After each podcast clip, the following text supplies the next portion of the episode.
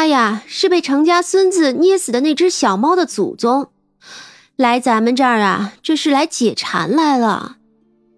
三娘很无语的看了一眼猫，她见过太多的小妖精了，可多数都是山野里长大的，这世俗里长大的小妖实在是不多见。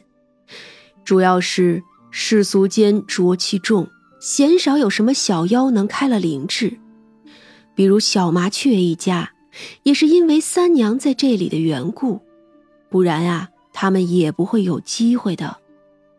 这猫呢，倒是有趣，自己在红尘中摸爬滚打了这么些年，倒是开了灵智，还能化形。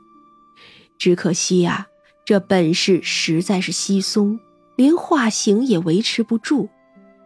三娘摇了摇头。秀娘要是喜欢，就给他吃点好的算了。一个才活了两百年的小妖，在他的眼里还是个幼崽呢。这猫也很会看眼色，三娘一说这话，就知道没事了，献媚的喵喵直叫。秀娘那不争气的手就又伸了出去，正好她也维持不了一会儿人形，还是做猫舒服。顺理成章啊，就去了秀娘怀里。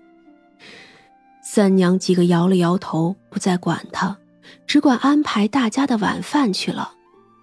这个猫胖啊，也是有道理的，吃虾还不够，竟还能吃了半碗肉，撑得直打嗝。三娘做的红焖羊肉十分的好吃，薛冲也喜欢，那里头还混着胡萝卜。也炖得入味，那羊肉呢，又辣又筋道，咬一口混着肉香和辣味儿，十分的下饭。这道菜是把羊肉切块，清洗干净，胡萝卜也切块，要比羊肉大一点儿，不然呀，炖着容易找不到了。锅里加油，放大葱和姜片、辣椒，爆炒出香味儿，然后呢。倒进去焯水后的羊肉一起爆炒，再加酱油、花椒粉、一点糖，还有盐吧。炒一会儿入味儿了，就把那羊肉盛出来放在砂锅里。这个时候呢，可以加水，但是三娘却加了好几勺白天白煮羊肉时的汤，然后才又加水，因为怕有腥味儿，还加了几勺子黄酒。再丢进去几个蒜瓣和枸杞，然后用纱布包着桂皮和八角，放进去一起煮。慢火炖上半个时辰之后，加入胡萝卜，再炖上半个时辰，便可以出锅了。出锅的时候，再上铁锅稍微收一下汤汁就是了。如此一来，汤不算太多，肉的味道就香了。但是，那多出来的一点汤汁泡饭就是绝了。薛天都快把脸埋进饭碗里了，半是香的，半是羞的，既嫌弃人家是妖精，又觉得人家做的好吃。这孩子呀，还是有羞耻心的，所以呢，就这么吃了。不过，虽然是这么吃，可也一点都没有少吃。一口气呀，干了三碗米饭，就连那小麻雀也蹲在饭桌上，一个劲儿的啄米粒儿了。这个小家伙已经啥都可以吃了。猫吃的那叫辣呀，不停的舔着爪着，可看得出也是一脸的满足的。薛冲好几天没有回家了，所以不管怎么说，他今天呀还是要回去看看的。三娘还打包了一大罐子，那回去热一下就可以吃了，给你家姑姑的。薛冲笑了笑，接了，也没有客气。回去的路上，主仆俩骑着马，慢悠悠的。嗯，三娘也也不错，是三娘不错，还是三娘的饭不错呀？嗯，饭是真不错，人嘛，也还好吧。妖精真的是也有好的，人有坏的，妖为什么没有好的？你呀，就慢慢想吧，赶紧回府去。这一天晚上，程家发生了一件很奇怪的事，那就是程老二家的三儿子哭了一整夜，早上的时候发现后背长毛了，那是一层浅黄色的绒毛。怎么看都不像是毛发。程家老太太只当他生了什么怪病，急吼吼的叫人请郎中去了，很是闹了一通。早上的时候，那猫溜达了回来，对着秀娘十分没有骨气的摇尾巴要吃的，跟狗一样。秀娘根本就抵抗不住，就给喂了。然后啊。那猫就在后院的厢房门口叫，最后张大黑着脸打开了门，叫他进去睡觉了。反正啊，睡的是秀娘的床。程老二这个小儿子的病，显然郎中是治不好的，只能开方子先叫他喝着。白天晚上的不消停，长毛的后背不是疼就是痒，根本没有办法休息。而与此同时，程家这个大儿媳牛氏才真正显露出本性来。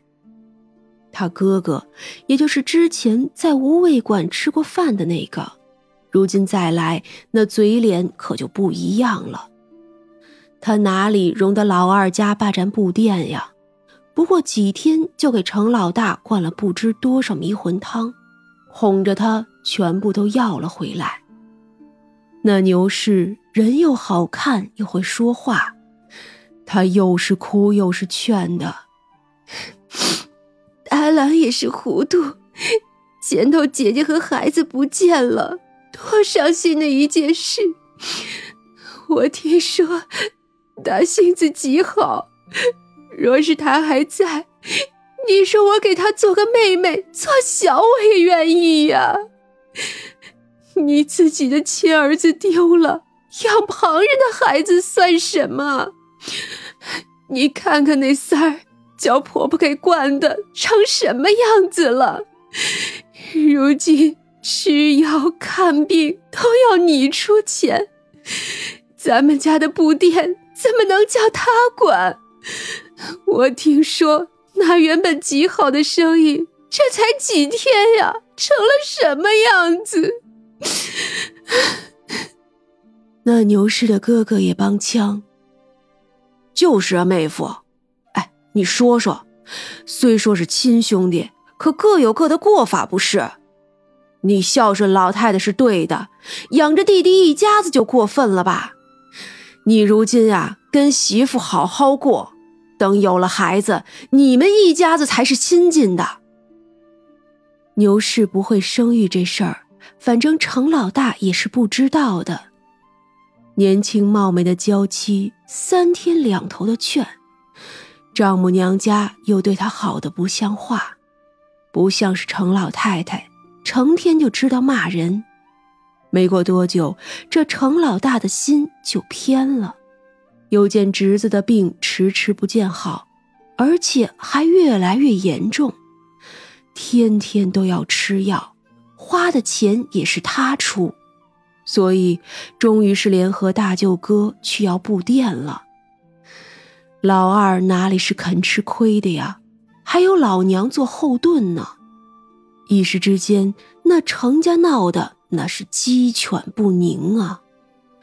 程天家不是牛氏哭，就是老太太骂；老二家的张氏也是又哭又闹的。可叫邻居看了不少的笑话。越是这个时候，邻居们越是提起李氏。当初那李氏可没闹过，自己受气那也是忍耐着。李氏那人虽然总是规劝程老大，可他天性不是个爱哭的，受了多少委屈，程老大也不知道。后来那程望之大了些。感受到祖母的不喜欢，叔叔婶婶各种试探算计，还有的就是爹爹的不重视。于是他就开始叛逆，自然也不喜欢他们。这一来，由程家老太太一说就是白眼狼了。说多了，程老大也觉得他不懂事、不亲人了。可如今的牛氏呢，从不高声怒骂，有事就哭着对程老大说：“好一副大郎，我受委屈了，没有你我活不成的样子。”那程老大一个窝囊废，自然最吃这一套。